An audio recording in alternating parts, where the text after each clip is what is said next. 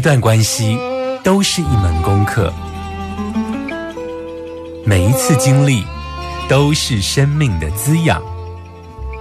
世界上最重要的东西，往往用眼睛是看不见的。One two three four。那我们就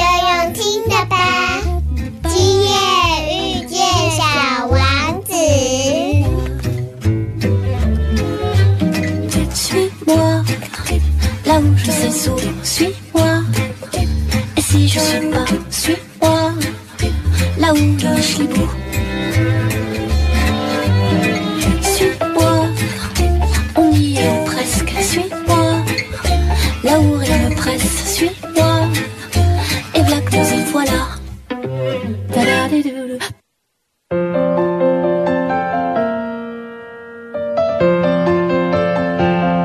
亲爱的听众朋友， 这个礼拜过得好吗？还记得在去年，大概也是在年底的这个时候吧，当时阿光呢有跟大家讨论到了病毒的这个意义哦，就是说。呃，许多人在谈病毒都是用比较敌对的方式在理解病毒哦。那在去年的这个时候呢，阿光其实是有做了一集，就是有关于病毒所带给我们的改变，然后我们呢，因着这些改变呢，我们看到了一些比较灵性上面的意义哦。而今天阿光要跟大家聊什么呢？阿光要跟大家聊一个议题哦，其实已经闷很久了，就是有关于打疫苗这件事哦。为什么讲闷很久呢？其实像现在的这个施打率啊，第一季已经来到了七成，对不对？然后第二季呢，施打率也达到了三成哦，我才敢来谈这个议题哦，不然呢、啊，会让人家觉得我好像在逆时钟哦。毕竟站在工位的观点呐、来看这个施打疫苗，其实鼓励民众施打疫苗呢，都还是主流的声音哦。可是呢，其实，在这一年间哦，在身心灵圈呢、有很多不一样对于施打疫苗的看法哦。是不是每一个人都应该乖乖的，并且适合打疫苗呢？在身心灵圈呢，这一年真的引发了不同的讨论哦。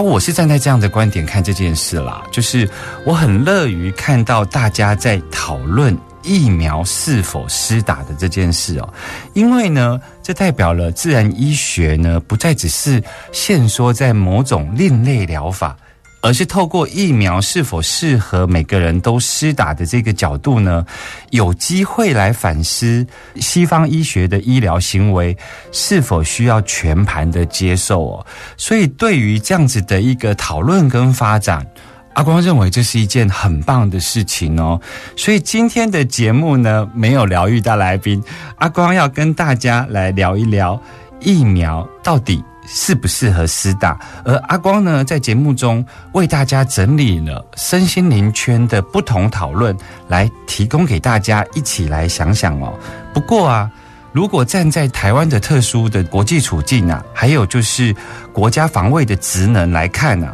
我其实是赞成台湾必须要发展疫苗这样子的一个生技产业哦，因为这样子的生技产业呢，已经不再只是单纯的一种商业活动的这种范畴哦，它其实也代表台湾在发展所谓的疫苗生技产业的时候啊，其实是代表着台湾是否有能力面对可能的生化战争哦。也就是说，台湾在发展疫苗如果成功，其实就是具备着国家安全的防卫能力。马上回来。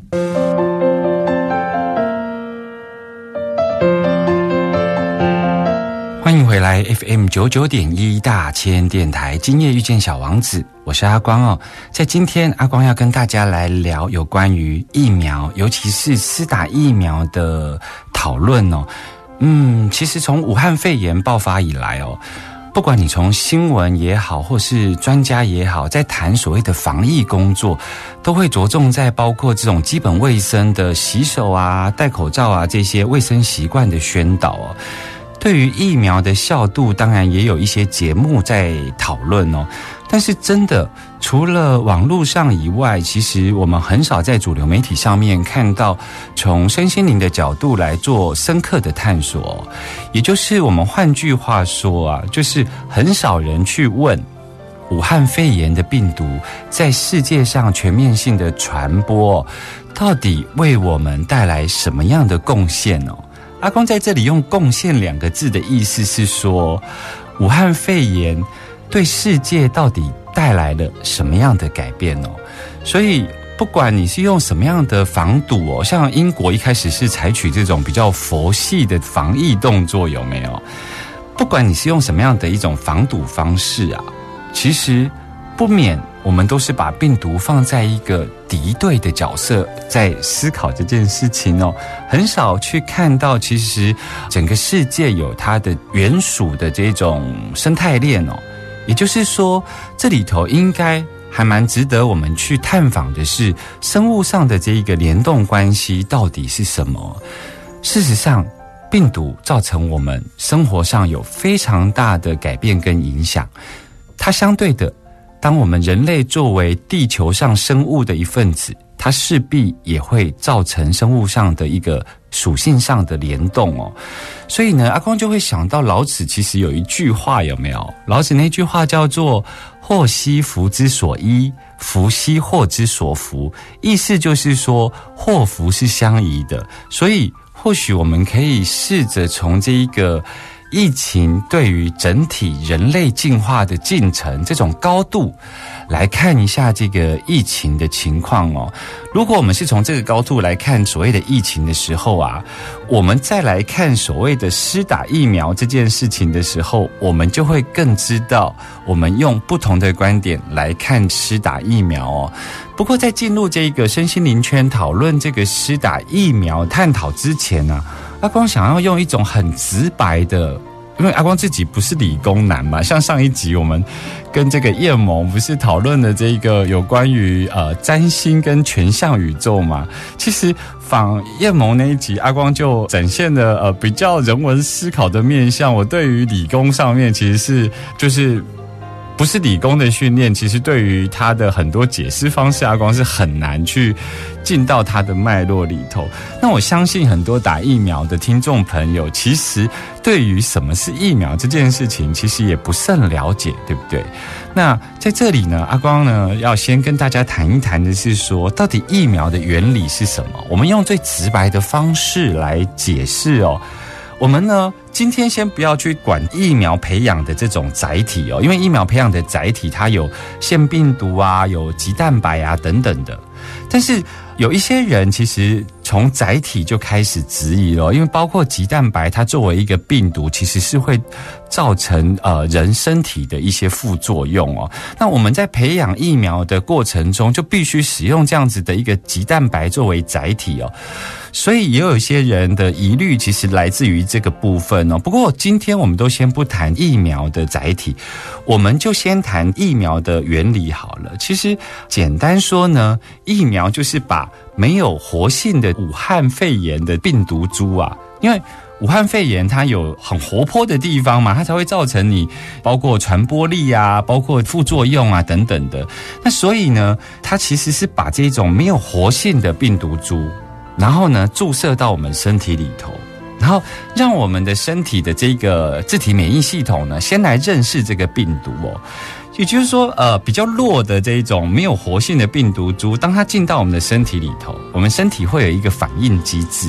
那这个身体的反应机制呢，会让我们学习如何对付这个比较弱的病毒。如果说，呃，我们对于这个比较弱的病毒，我们都能够掌握的时候呢，我们遇到了真正的这一种武汉肺炎病毒的时候啊，我们呢？重症的机会就会比较少，因为我们已经知道怎么样跟它来对抗了，就是身体已经知道如何对抗呃武汉病毒的《孙子兵法》吧，用这样子的角度来理解这个疫苗的原理哦。所以说呢，当这个没有活性的病毒株，也就是疫苗呢，打到我们身体之后呢，会有什么反应呢？通常就只有两种反应，对不对？一种就是没什么反应。有一些很健康的人啊，他的身体免疫力非常强，所以当这种没有活性的病毒株疫苗打进去之后，他几乎没有什么反应诶。那有一种人也没有反应，是什么人呢？就是他的身体免疫系统非常的虚弱，也就是说，他的身体是没有办法对于这么弱的病毒株进到他身体以后。然后呢，他会有所反应，就说他并不会去察觉到有病毒来到他的身体哦，所以这两种人呢，就是身体的自体免疫能力非常好跟非常差的人呢，对于施打疫苗是比较没有反应的。但有另外一种人，就是会有一些副作用，只是副作用的这个剧烈程度不太一样，所以我们会看到有一些人对于这么没有活性的病毒株，也就是疫苗打到身体里头以后呢，它有剧烈反应，甚至有一些疑似死亡的案例，对不对？所以呢，这个其实就是疫苗的原理哦，就是让大家先适应一下这一些没有活性的病毒。然后呢，我们的身体去找到的那个防御的方式哦，所以如果站在公卫的流行病学的观点来看的时候，才会强调一个国家的人民他必须要有一定的覆盖率的时候，也就是大家都对这样子的病毒免疫，所以他们会强调打疫苗的这个覆盖率，因为只有超过。七成八成的打疫苗的覆盖率呢，人们就开始对于病毒来熟悉哦，所以这个就是疫苗的原理。阿光花点时间跟大家聊一聊之后，才要进到下一个章节，跟大家来谈一谈身心灵圈对于要不要施打疫苗的讨论。我们马上回来。今夜遇见小王子，遇见小王子。Plutôt près de toi. Je ne compte que sur mes doigts.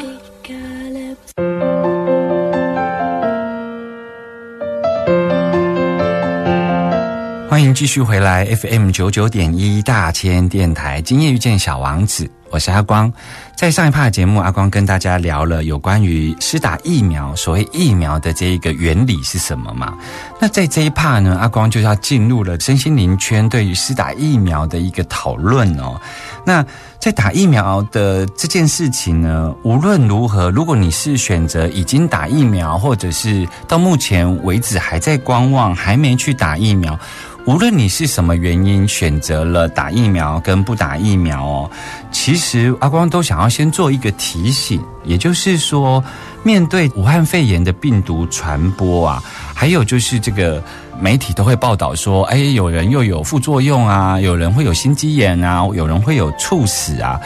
其实这一些都是不好的报道，虽然。他们尝试透过新闻的角度告诉我们一些事情的发展，但他们其实是没有告诉我们事情的真相，对不对？因为武汉肺炎的疫苗施打呢，到目前为止，我们没有人可以做任何的保证哦。不好的讲法会说我们都是白老鼠，对不对？但是好一点的讲法会说，其实我们就是集体投入了抗病毒的战役里头哦。但无论如何呢？打疫苗有一个非常重要的重点，就是在打疫苗的心情上，你千万不要就是说，因为有些人打疫苗会这样想，就想说，哦，我打疫苗呢是为了增加我身体的抵抗力来对抗病毒。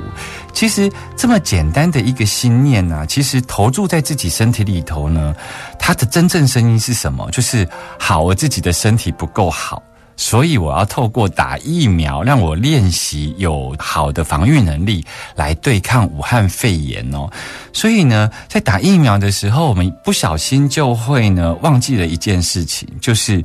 第一个，我们的身体天生就是健康的；第二个，就是我们的身体本身就有自我疗愈的能力。这一件事情，这一个信念，大家一定要记得哦！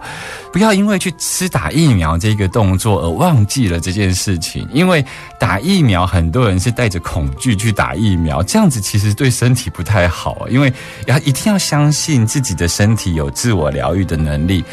所以，如果你有这样子的观点，我们再来看哦，就是说，这一年来身心灵圈其实是有很多对于要不要打疫苗的一个讨论哦，就是有一派呢，其实已经去打疫苗了。有一派的身心灵圈的朋友已经去打疫苗了，那他们抱持的观点是什么呢？他们认为，如果在此时此刻呢，全世界包括宇宙呢，在这个时候有他人类集体进化的安排哦，也就是所有人在这个时候都要透过施打疫苗，然后让整体人类在面对武汉肺炎的时候，能够走到下一步的世界里头哦，所以。呃，有人呢是很顺着流走，就是顺流接受这个宇宙的安排哦。但是他们会强调，就是说要带着正念，然后带着说，呃，我是打疫苗，其实是投入了保护自己也保护别人的这种行列哦。就是说带着慈悲心，然后保护别人，所以，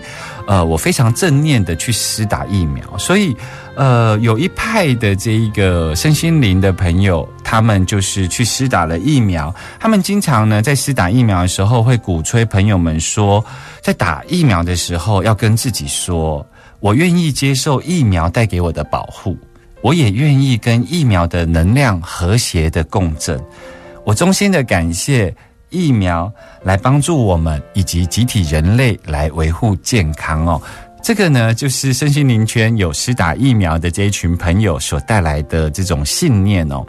但有一群人呢是反对施打疫苗的，当然他们反对施施打疫苗其实是有好几个面向，其中有一个面向是他们对于疫苗的这一个，因为没有经过呢完整的这种实验阶段，所以。他们担心疫苗其实在未来会对人类社会会有所影响哦，尤其是儿童跟青少年，他们在身体的健全发育上面其实是还没完全成人哦，至少在西医的医疗观点里头，所谓十八岁以下都还不是成人，所以他们认为他们的身体的一些器官啊，包括免疫能力啊等等的，他们可能都还没发展的完完整哦，所以。在这个时候，针对儿童跟青少年去施打疫苗，对于未来是否有影响这件事情，他们是打一个问号哦。那当然有一些呃身心灵的朋友站在所谓的星际能量啊，或者是站在所谓的阴谋论的观点，他们是怎么说的呢？他们其实是说，有些病毒株的起源来自于人类呢。制造了某种可能性，这个可能性其实有一种意图，这种意图就是想要影响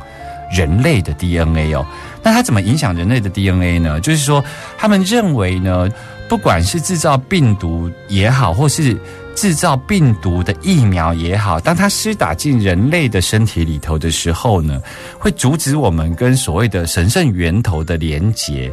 直白的说呢，他们认为。打疫苗呢，会影响开悟啦，所以影响你跟光的连接，你知道吗？所以有很多抱持这一类观点的身心灵朋友呢，他们其实是拒绝施打疫苗哦。嗯，那阿光呢，曾经在听完这样的观点的时候呢，我就去想了一件事情，不晓得听众朋友有没有发现啊？就是在今年的下半年，忽然之间呢，有一个说法，那个说法就是说。开始在讨论可不可以混打，有没有？有人就在讲说他是 A G 混打 B N T，A E 混打莫德纳等等的。那有这种混打的说法的时候啊，就有人在说，其实这是两个正义跟邪恶的势力呢，透过疫苗的施打覆盖率呢，互相要去掩盖对方的行为哦。也就是说，他们这个阴谋论其实后来发展出一个剧本，那个剧本其实是说。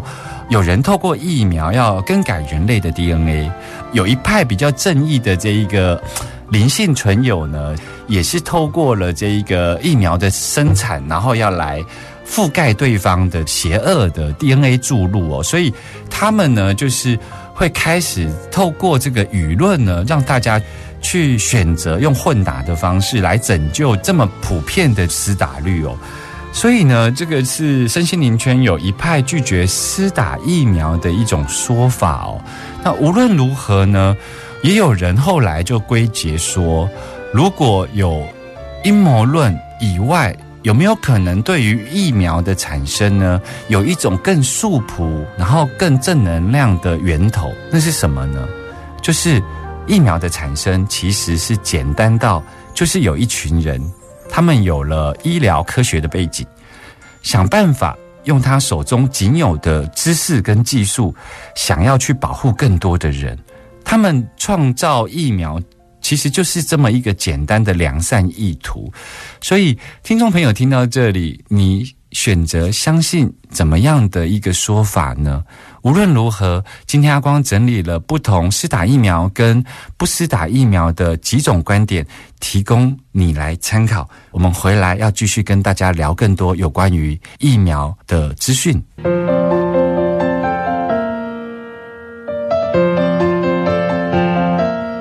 所听到的是台湾的原住民十六族的原住民所为我们演唱的这个手牵手哦。其实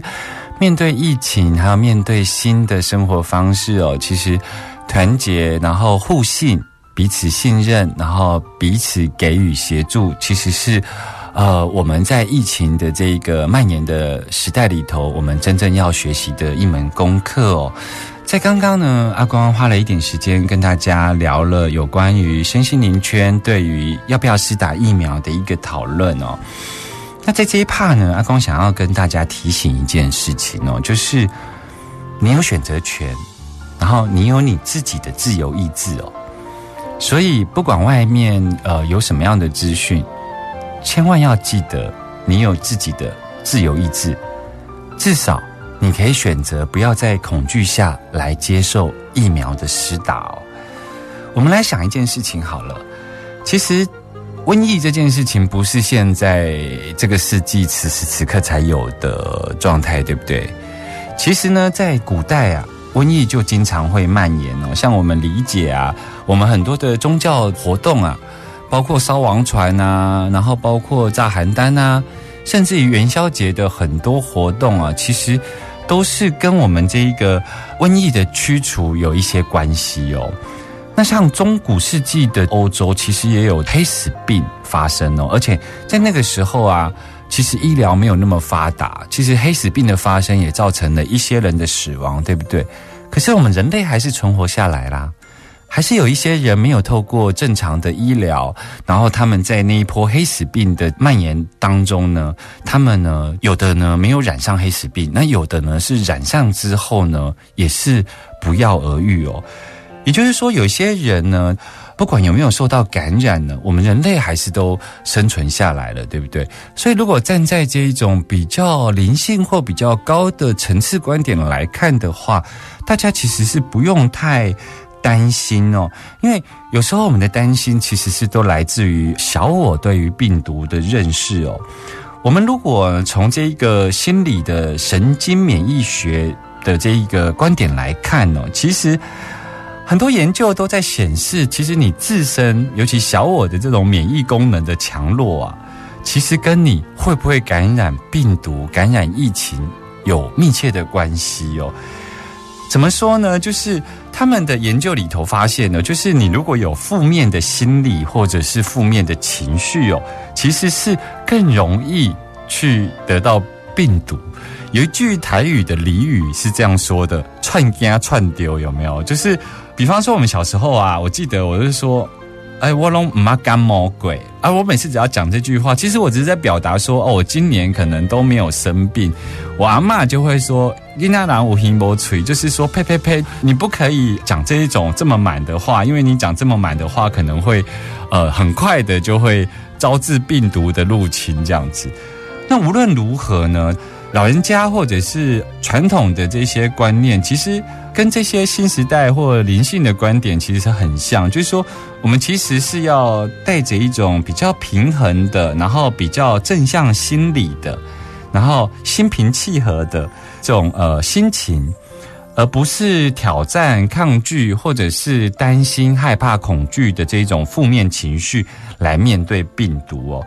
所以呢，你有怎样的心情，然后有怎么样的情绪，其实都会影响到你的自体的免疫功能哦。所以，如果你也同意阿光刚刚的这样子的一个描述呢，无论你是否已经选择打了这个疫苗，我们所有人其实都应该真正需要的是打一支所谓的心灵疫苗哦，因为一支心灵疫苗也就带有正向的情绪，然后有坚定的心，在面对整个不安的疫情里头啊，我们才能够有好的自体免疫能力哦。那这一支心灵疫苗要施打前呢？嗯，如果它是有这个使用说明书的话呀，它这个使用说明书的文字大概会长成这样：病毒和细菌不具致命的意图，我的身体是健全的，我的身体有强大的自我免疫力。如果没有经过我的同意与允许，任何细菌、病毒没有理由与能力攻击我。我的身体天生具有神圣的智慧。我的身心灵本来就是健全自在的，而我是安全的。或许每一个人在这个疫情时代都应该打这一支心灵疫苗，这个就是心灵疫苗的说明书。我们来听一首歌，这一首歌叫《同一个气息》，我们马上回来。